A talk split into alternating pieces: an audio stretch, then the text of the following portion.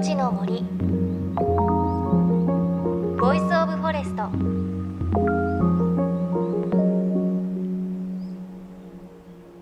おはようございます。高橋真理恵です。JFN38 局を結んでお送りします。いのちの森 Voice of Forest。この番組は鎮守の森のプロジェクトをはじめ全国に広がる植林活動や自然保護の取り組みにスポットを当てるプログラムです。各分野の森の賢人たちの声に耳を傾け森と共存する生き方を考えていきます。さあもう月曜日海の日ですね。お子さんいよいよ夏休み突入といったところでしょうか。羨ましいです。もし夏休み東京にいらっしゃるという方今日ご紹介するところおすすめです。今週は東京代々木にある代々木ビレッジからのレポートです。この代々木ビレッジとは音楽プロデューサーの小林武さんが手掛けたレストランやバーなどが並ぶ商業施設です。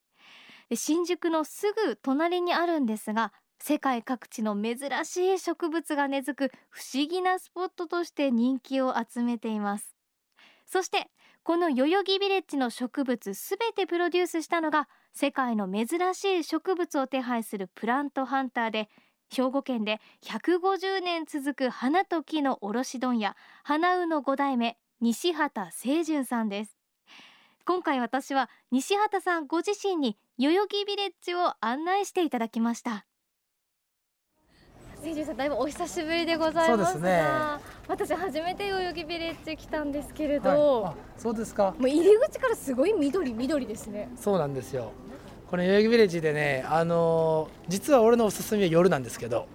そうなんです、ね、でもね昼間は昼でね、うん、エネルギーがっていうかね、うん、ピースフルな感じがねあの売りにしてるんでずばりこの場所はもうその聖樹さんの思いが詰まったというか、はい、ね。まあ、ここはねこんな本当はリあのビルのね何十階建てのビルが建たないといけないような駅前の立地にこう半分以上庭にしてね。だからその庭がなんかメッセージをちゃんと発してないといけないなと思ったんで強くこう共存っていうテーマ。つまり具体的にはこう世界中の植物が国境関係なく仲良く暮らす老いも若きも仲良く暮らすっていうのが一応テーマでね。それからその植物の空間で人と植物も仲良く暮らす空間なんですよ。もうそう聞くと入り口からだいぶもうワクワクしてきちゃったんですが、はい、でじゃ案内していただいてもよろしいですか、はい、お願いします。まずやっぱり目につくのがこの右手にある、えー、樹齢500年のオリーブがあるんですけど。幹も太いですね。そうですね。樹齢500年。はい。スペインのアンダルシアから来たんですけど、まあ、枯れかけてたわけです。要は。もう向こうにいてる時点で。役目を終えて。大体そのオリーブっていうのはいろんな人にこう植えられて長年こうオイルとかを取ったりね。実を取るために育てられてきたものなんですけど。でもこう普通ガーデニングって綺麗な植物を綺麗に並べて植えるじゃないですか。代々木ビレッジのコンセプトってちょっと違うくって。なんかこういろんな子がいてていい。あの例えば動物でもね売れ線のペットもいればちょっと怪我しちゃってるとか足がないとか病気持ってるとでもそういうものに対するこうめでる心っていうのもあるじゃないですか。だから代々木ビレッジっていうのは本当にそのさっき言ったみたいに国境も関係なくあの老いも若きも関係なくこう仲良く暮らすっていう意味でこうわざとね枯れかけた植物をもう一回ここで再生しつつあるんですけどっていうのも見てもらいたいなと思ってねこの老木をわざと持ってきたわけです。前になんか散歩に来るたびにこの木を触って元気もらうっていう人もいてるらしいですよ、えー。はい、じゃあ結構じゃあ代々木ビレッジの中では年上の方ですか、一番年上ですね。この子はね。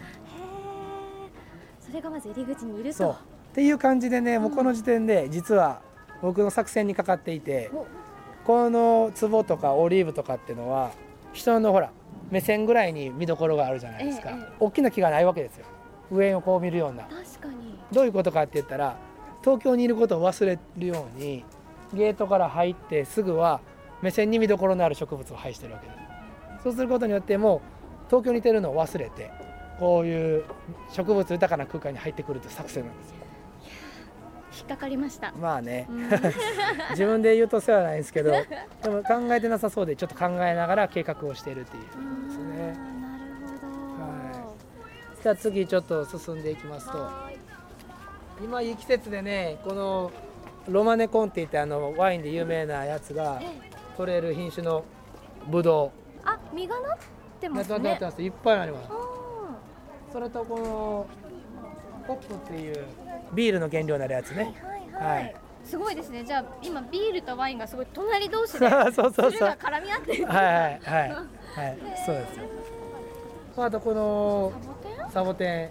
世界で一番でかくなるサボテンで。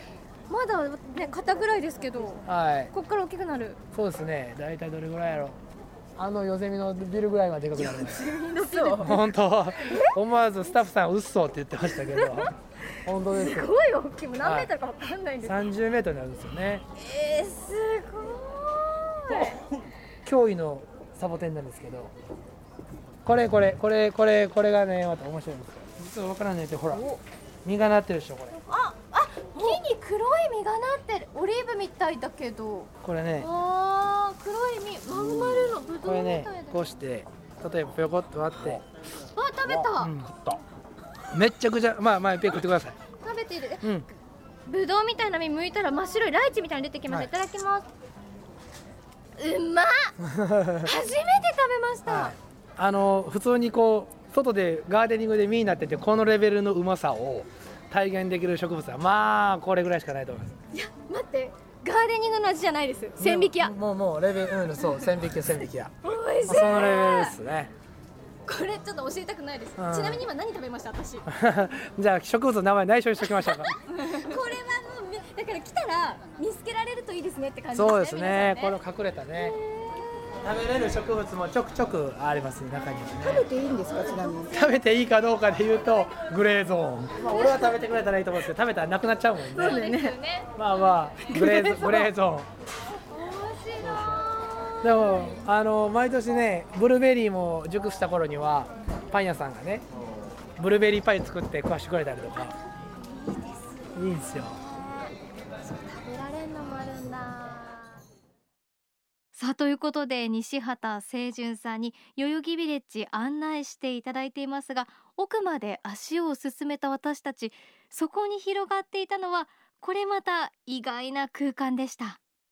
はいじゃあ行きましょう。ここからはね今期間限定の砂浜ゾーンになります。砂浜ゾーン。まあ世界の植物はより一層密度を増してきて女性では欠かせないこうティーツ料理これもいだらすごい匂いしますけど。キュッキュッキュッとうわいい香りそうそうそう。あのおしゃれなお店で嗅ぐ匂いです。そうそうそうでしょ。へー。そうなんですよ。おしゃれ系なんですよこの人はね。この人おしゃれ系なんだ、へえが現れてきたり。てかなんかもう今いるゾーンってはい。緑がうっそうとしててどこまでが一本の木ではい。どこまでがこの木なんだって分かんないぐらい密集してますね。そうですね。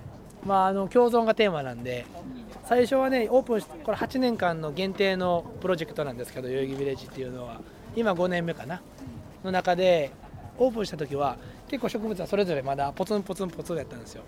でそれがものすごい今巨大化して密度が濃くなって、より一層共存感が湧いてきたっていうかね。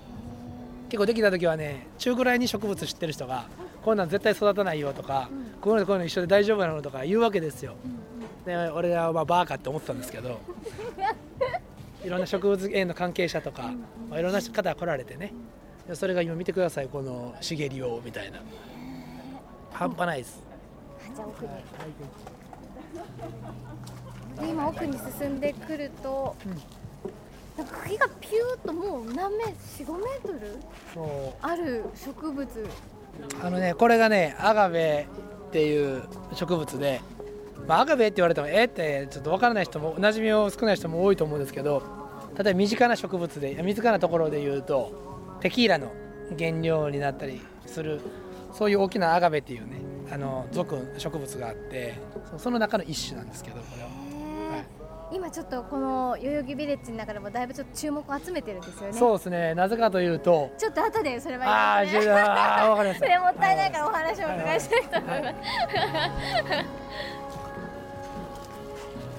あとこのノップの木はねね知ってる人も多いかもしれないけどあのゴッホがねはい。よく描いた糸杉ですよ。あ糸杉。あのこれ細糸杉っていう細くにしかならないあの特別な品種で。今清純さんのっぽっておっしゃいましたけどのっぽってもうレベルじゃないですよね、うん、20メートルぐらいあります？今ね15から18の間ぐらいちゃいます。でこの木を見ておおと思ってこの木の解説を読もうと思っていくと最初に出てくるのはこの木はまだまだ子供であるっていうところからスタートするんですけどこれ全然まだまだ子供なんですよ。へえ どうなっちゃうんですか？大人になるこれこれの4倍ぐらいになります。やばいですね。もうこれちょっとラジオでは伝わらないスケールかもしれない。4倍って。そうそう。50メートルぐらいになるんですよね。こんな代々木の街来た時大変じゃなかったですか？いやもうねこれ代々木駅前の交差点を巨大なトラックでこう搬入してくる時は、みんなもうドン引きしてましたなんかテポドンが届いてんのかぐらいの勢いで。いやミサイルですよね。ミサイルほんまに。すごい勢いで、ね、ざわつきますよねざわつきざわついてましたね。さすがに。すごい。まだまだこれ若手ですよだから。子供なんだ、大きい子供ですね。子供です。でも大きい子供やね。のっぽな子供ですね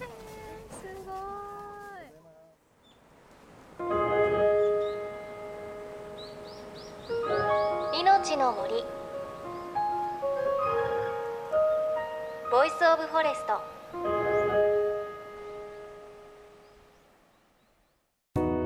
JFN38 局では東日本大震災で被災した沿岸部に津波から命を守る森の防潮堤を作る鎮守の森のプロジェクトを支援する募金を受け付けています。この命を守る森づくりに取り組んでいる AIU 損害保険株式会社では中小企業を災害や事故から守る損害保険のラインナップビジネスガードを提供。AIU では法人会納税協会会員からのビジネスガード新規契約企業1社に対しどんぐりの苗木1本を植樹する活動を行い被災地の復興全国の防災減災に取り組んでいます。詳しくは番組のブログをご覧ください。命の森 Voice of Forest。今日は代々木ビレッジからのレポートをお届けしました。いや本当に一言で言うとこうワクワクする空間だったんですよね。ちょっと想像していただきたいんですが、まあ、東京のど真ん中ですよね代々木っていうと。なのでこうビル群の中に急にうっそうとしたジャングルというか亜熱帯というかそういう空間が急に広がるんですよね。でその中に入っていくとそれこそ世界の植物が本当に隣同士国境も関係ないですし枯れそうな老いてるのもいれば若々しいのもいたりしてその空間の中にカフェがあったりレストランがあったりしてそこでみんなくつろいでるんですよね。なので植物も仲良くしてるからかなんかいる人たちもすごく穏やかというかすごくくつろいでる感じがしました。ちょっとね教えたくないぐらいすごく素敵な場所でした。で実はこの取材なんですが代々木ビレッジでこの日に行われた西畑さんの新しい本「初耳植物園」の発売を記念したイベントの一環だったんですね。来週以降はそのトークイベントの模様をお届けします。西畑さんの面白い話たくさん聞くことができました。そして番組ではあなたの身近な森についてもメッセージお待ちしています。メッセージ番組ウェブサイトからお寄せください。命の森 Voice of Forest。お相手は高橋万里恵でした。命の森。の森。ボイスオブフォレスト。